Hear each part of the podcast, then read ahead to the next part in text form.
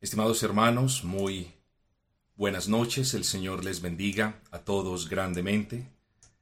Eh, les doy un saludo en nombre de la Iglesia Bautista Gracia Redentora. Ciertamente no teníamos eh, presupuestado, no teníamos las cosas listas para la transmisión por el canal del YouTube. Sin embargo, decidí por ciertas cuestiones particulares hacerlo por el YouTube y esperamos que esta brevísima meditación sea de bendición para todos y cada uno de ustedes. Estimados hermanos, en esta noche yo les pido que prestemos atención, que leamos un pasaje que es bien conocido por todos nosotros y les pido por favor que abran sus Biblias en el Evangelio de Lucas capítulo 23, Lucas capítulo 23. Vamos a leer un pasaje que va desde el versículo 26 hasta, bueno, desde el versículo 32 quiero leer hasta el versículo 43. Abramos nuestras Biblias en Lucas capítulo 23.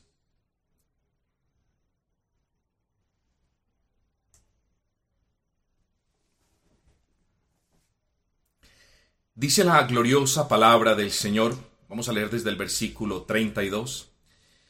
Llevaban también con él a otros dos que eran malhechores para ser muertos. Y cuando llegaron al lugar llamado de la calavera, le crucificaron allí y a los malhechores, uno a la derecha y otro a la izquierda. Versículo 34, y Jesús decía, Padre, perdónalos porque no saben lo que hacen. Y repartieron entre sí sus vestidos echando suertes. El pueblo estaba mirando y aún los gobernantes se burlaban de él, diciendo, A otro salvó, sálvese a sí mismo, si ese es el Cristo, el escogido de Dios. Los soldados también le escarnecían, acercándose y presentándole vinagre, y diciendo, Si tú eres el rey de los judíos, sálvate a ti mismo. Había también sobre él un título escrito con letras griegas, latinas y hebreas este es el rey de los judíos. Y uno de los malhechores que estaban colgados le injuriaba, diciendo, Si tú eres el Cristo, sálvate a ti mismo y a nosotros. Versículo 40 respondiendo el otro le reprendió diciendo, ¿Ni aún temes tú a Dios estando en la misma condenación? Nosotros a la verdad justamente padecemos porque recibimos lo que merecieron nuestros hechos mas éste, haciendo referencia a nuestro Señor Jesucristo, ningún mal hizo. Y dijo a Jesús, acuérdate de mí cuando vengas a tu reino. Entonces Jesús le dijo, de cierto te digo que hoy, hoy estarás conmigo en el paraíso. Como les decía hace un instante, estimados amigos y hermanos, tenemos frente a nosotros un pasaje que es muy conocido un pasaje que eh, es, ha sido muy leído a lo largo de los años y hablo de manera particular de la crucifixión del Señor de señores y el Rey de reyes. Hablo de la crucifixión de nuestro Señor y Salvador Jesucristo. El título que nosotros tenemos entonces para el brevísimo tiempo que está por comenzar es sencillamente al pecado en el pecado y por el pecado. Al pecado, en el pecado y por el pecado. Ciertamente la escena es sumamente clara. No requeriría que yo me esforzara en demasía para explicarles lo que había sucedido, es decir, lo que precedía el hecho de que ahora tenemos a nuestro Señor Jesucristo siendo crucificado en medio de dos criminales, en medio de dos amantes del pecado, en medio de dos malhechores. Esta palabra proyecta la idea en su original griego de personas que amaban, personas que vivían haciendo lo malo, malhechores, hacedores de maldad. Cristo fue tratado como un malhechor y fue crucificado como un malhechor sin serlo en medio de dos amantes de la iniquidad, en medio de dos amantes del pecado.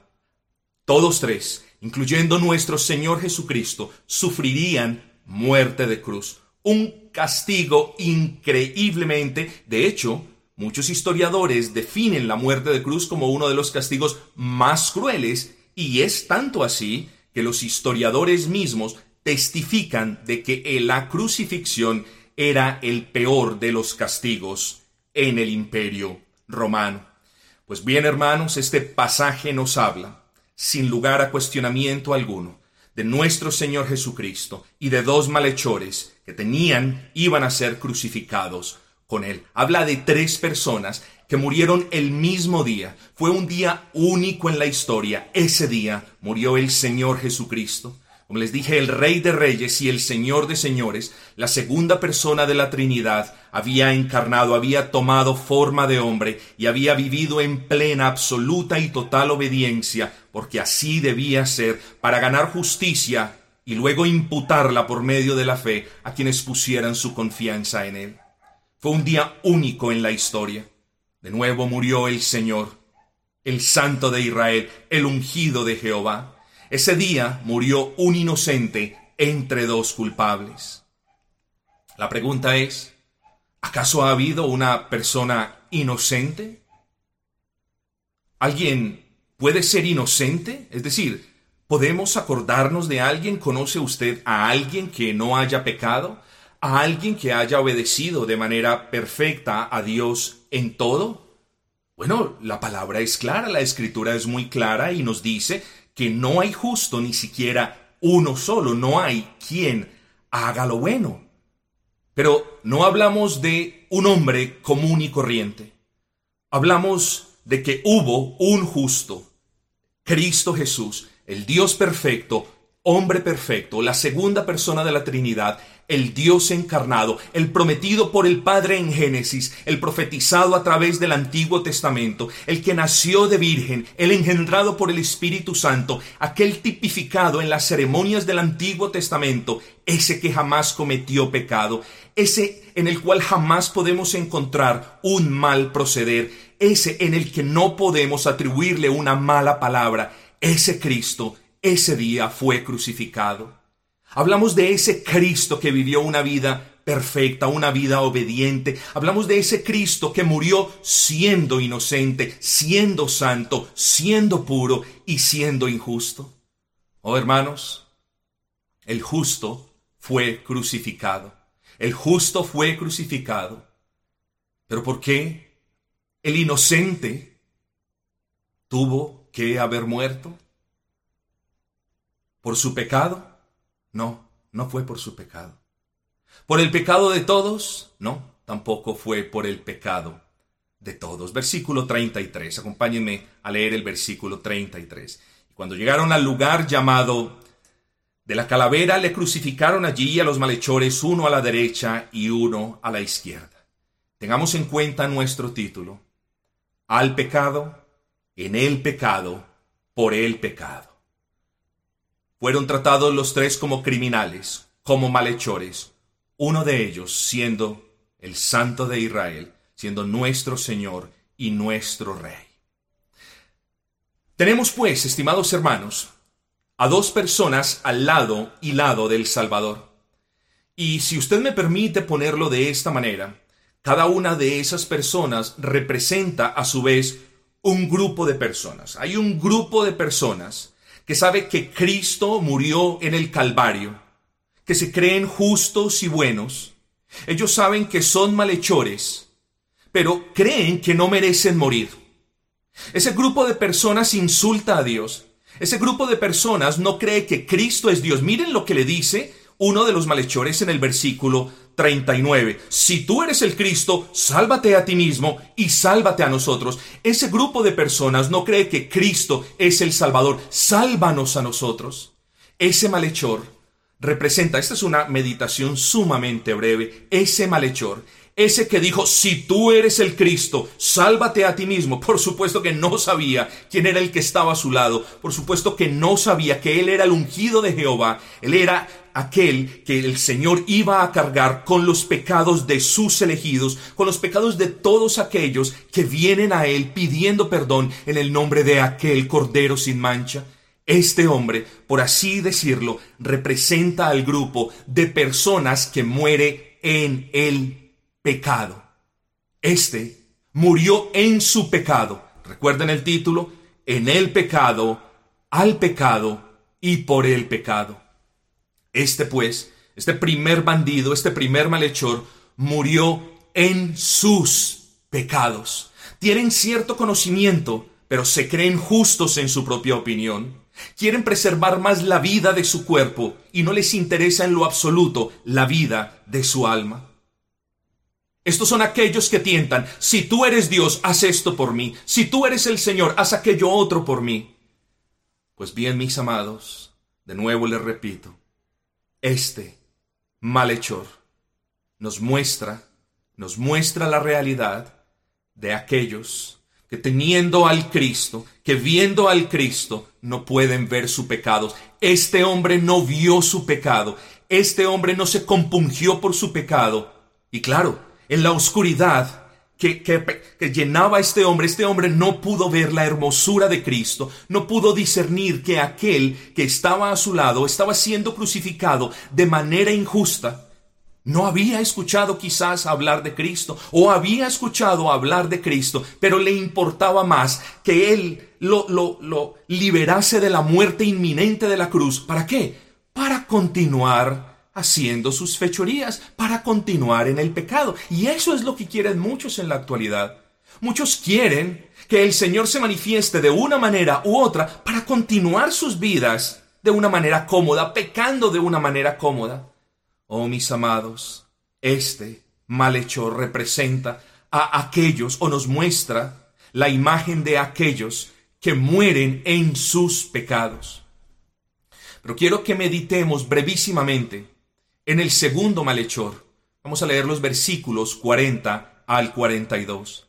Respondiendo el otro, hablando del otro malhechor, le reprendió. ¿A quién reprendió? Reprendió al primer malhechor del que hablamos hace un instante. Le reprendió diciendo, oye, ni aún temes tú a Dios estando en la misma condenación. En otras palabras, estás a puertas del infierno. ¿Acaso no te das cuenta? Dice él, en el versículo 41. ¿Acaso no te das cuenta de que nosotros justamente estamos padeciendo lo que merecieron nuestros hechos? Fíjense la gran diferencia, amigos. El primero no reconoció su pecado. El primero solamente quería librarse de la muerte temporal y continuar en sus propios caminos. Oh, pero bendita gracia que obró en el segundo hombre. Ambos estaban siendo condenados Ambos hasta ese momento estaban a puertas de la muerte sin el Señor. Pero bendito Señor, obró la gracia en el corazón de este ladrón y él se da cuenta de sus iniquidades, mis amados. El segundo ladrón se da cuenta de sus iniquidades y además sucede algo maravilloso. El segundo ladrón se da cuenta de que sus iniquidades tenían que ser castigadas. Fíjense lo que dice el versículo 41. Nosotros a la verdad estamos padeciendo justamente. Nuestros hechos merecen el castigo que estamos ahora sufriendo, pero este ningún mal hizo. ¿Ven el punto? El segundo malhechor vio en Cristo la esperanza de vida eterna. ¿Y cómo podemos deducir eso? Por lo que nos dice el siguiente versículo, versículo 42. Acuérdate de mí cuando vengas en tu reino. Acuérdate de mí cuando estés en el paraíso, nos dice el pasaje paralelo. Mis amados, el segundo malhechor era digno de muerte lo mismo que el primero. Pero en este malhechor vemos que tuvo temor a Dios. El versículo 40 nos dice, ¿ni aún temes tú a Dios? El segundo malhechor tuvo convicción de su pecado, como se los dije. Nosotros a la verdad justamente, es decir, hay justicia en lo que estamos sufriendo, en lo que estamos padeciendo, porque nuestros hechos merecen la justicia retributiva del Dios de dioses y Señor de señores. El segundo malhechor reconoció la justicia de Cristo, la perfección de Cristo, y dijo, mas éste, hablando del Señor, ningún mal hizo. Amados, el primero provocó, tentó, si tú eres el Cristo, bájate y luego bájanos a nosotros. Pero el segundo se humilló a Cristo y lo reconoció como el rey. Acuérdate de mí cuando vengas en tu reino. Lo reconoció como rey. Lo reconoció como Dios en el pasaje paralelo. Acuérdate de mí cuando estés en el paraíso. Y de nuevo el primer malhechor representa al grupo de personas que muere en su pecado. Pero el segundo malhechor proyecta la idea o representa al grupo de personas que muere al pecado. Una cosa es morir en el pecado, como lo hizo el primer malhechor. No reconoció a Cristo, persistió en su pecado, no se arrepintió, mas el segundo malhechor, por la gracia del Señor, murió al pecado. ¿Cómo deducimos eso? Sencillo, porque siempre las gracias de la fe y el arrepentimiento son gracias concomitantes, y cuando en la escritura vemos que una de esas gracias se expresa, de manera automática debemos inferir que la otra o se ha expresado, se está expresando o se expresará de manera inmediata, pero siempre, estimados hermanos, siempre recordemos que son gracias concomitantes. Cuando existe la una de manera evidente, la otra está allí. El hombre murió a su pecado, le dio la espalda al pecado en el momento de su muerte. Cierto filósofo, cierto teólogo, perdón, dijo, si bien es cierto que Dios tiene la potestad para salvar a todas las personas en el lecho de muerte, también es cierto que la manera común en la que Él obra no es en el lecho de muerte en el último minuto. Hermanos, no debemos perder la esperanza proclamando el Evangelio a una persona que ya se enferma en su lecho de muerte. Por supuesto que lo debemos hacer. Por supuesto que estamos llamados a proclamar la grandeza de Cristo en el Evangelio, esas buenas nuevas de perdón de pecados en Cristo en cualquier momento y circunstancia, incluyendo el lecho de muerte. Pero no nos equivoquemos. No esperemos a ver a una persona tendida en su lecho para proclamarle el Evangelio. Y que las personas que nos escuchan ahora o que nos van a escuchar a lo largo de estos días tampoco se equivoquen. El momento de buscar a Cristo no es en el lecho de muerte. Sin embargo, este bandido, este malhechor, se arrepintió de sus pecados y confió en Cristo como Rey y Señor, en no en su lecho de muerte, pero sí en la cruz donde estaba siendo crucificado. El primero murió en su pecado, se rehusó en ver la hermosura del Señor, se rehusó en ver la justicia del Señor, se rehusó en pedir perdón al Señor, en pedirle salvación a aquel que estaba a su lado, pronto a darla. Mas el segundo murió por la gracia de Dios a su pecado. Pero no hemos terminado este breve mensaje, amigos míos, porque el título nos dice, en el pecado, al pecado y por el pecado.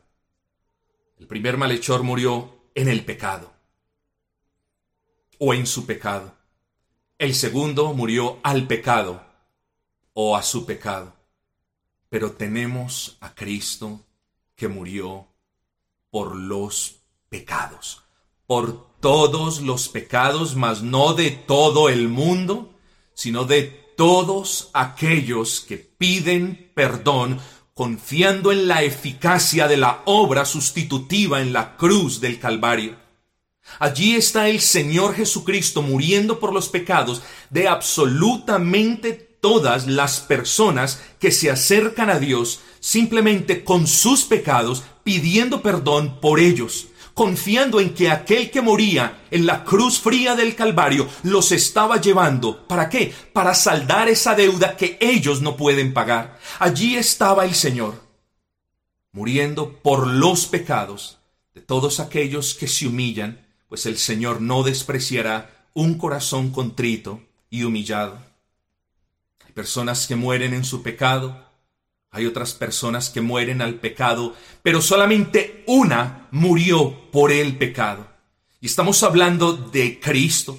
Es el único que murió por los pecados de quienes, de quienes ven sus pecados y entienden que merecen recibir el salario de su pecado. Hombre, eso no fue lo que le pasó al segundo malhechor. El segundo malhechor no entendió que él estaba muriendo justamente por haber amado el pecado. Claro que sí.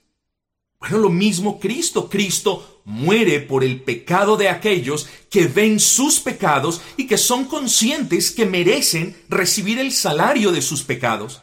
Allí está el Señor Jesucristo muriendo por los pecados. ¿De quiénes? De quienes se arrepienten, obviamente por la gracia del Señor.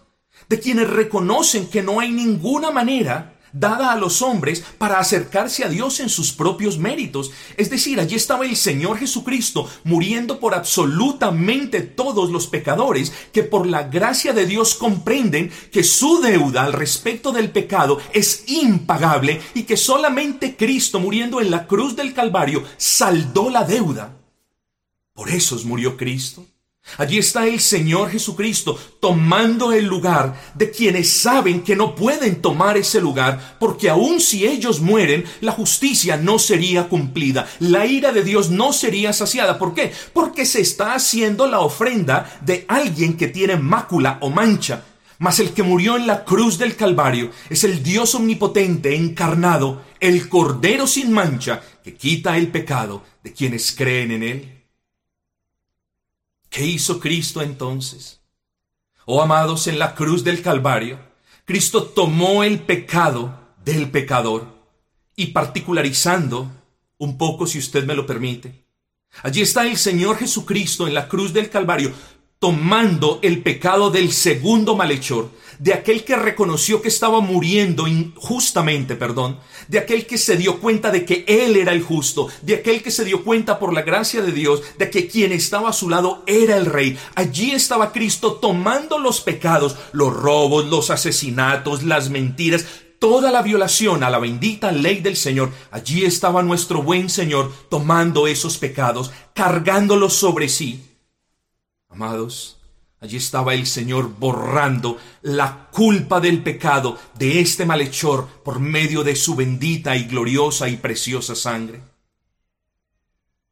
Allí estaba el Señor ofreciéndose a sí mismo, de manera que de olor fragante, o excúsenme ustedes, ofreciéndose a sí mismo con olor fragante delante del Señor. Era la única ofrenda que saciaría la ira de Dios. Era la única ofrenda que podría convertirse en el problema del pecado para la raza humana. Hermanos, allí estaba el Señor no muriendo por toda la raza humana, sino por aquellos que se dan cuenta de sus iniquidades, por aquellos que saben que la paga del pecado es la muerte, pero que también saben que Cristo la pagó por ellos. Allí estaba el Señor, no solamente perdonando la maldad e iniquidad del malhechor, sino que también estaba justificando. Cristo allí estaba justificando al malhechor. Él tomó la injusticia del malhechor sobre sí e impartió los beneficios de su vida perfecta, de su vida obediente al pecador arrepentido. Bueno, en la economía de la Trinidad, por supuesto que el Padre lo hace. Estamos hablando de manera aplicada a este pasaje. Allí estaba nuestro buen y gran Señor. Amados, este pasaje, y prometí que esta iba a ser una brevísima meditación, este pasaje es muy diciente. Hay personas que mueren en su pecado. Hay personas que mueren por la gracia de Dios al pecado, pero solo uno que murió por el pecado. Cristo Jesús, nuestro Dios, Rey, Señor y Salvador. ¿Dónde estás tú en estos momentos? Yo te pregunto. ¿Acaso ¿Estás al borde de pasar de este lado al otro de la eternidad y estás muriendo en el pecado? Allí está Cristo. Y de la misma manera como lo hizo con el segundo malhechor, allí estás tú, frente a Él. ¿Qué le vas a decir? Si tú eres el Cristo, dame esto. Si tú eres el Cristo, aparécete. Si tú eres el Cristo, dame aquello otro. ¿O acaso puedes ver tus pecados? ¿Y acaso puedes ver que Él murió por tus pecados?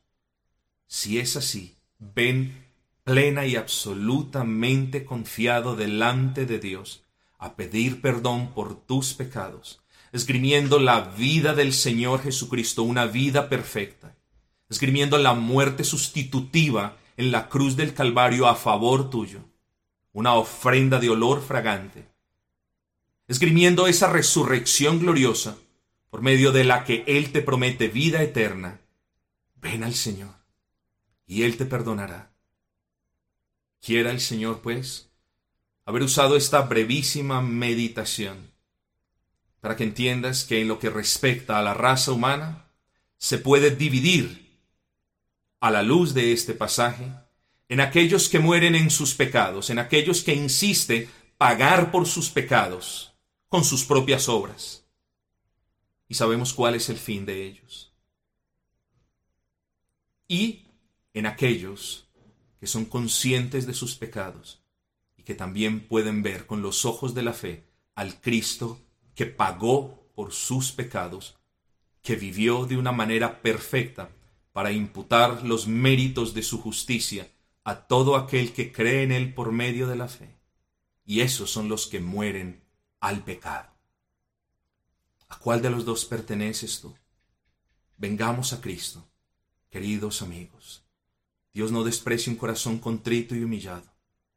Sea donde sea que ahora estés, donde quiera que te encuentres, en medio de cualquier circunstancia, el Salvador es el mismo, ayer, hoy y por los siglos de los siglos, y Él no te despreciará si tú le dices, Señor, sálvame hoy, llévame al paraíso, porque he visto mi pecado, porque he sabido que tú moriste por mi pecado, porque sé que soy acepto delante de Dios por tu vida perfecta. Sálvame, Señor, te lo pido ahora en Cristo Jesús. Vamos a orar.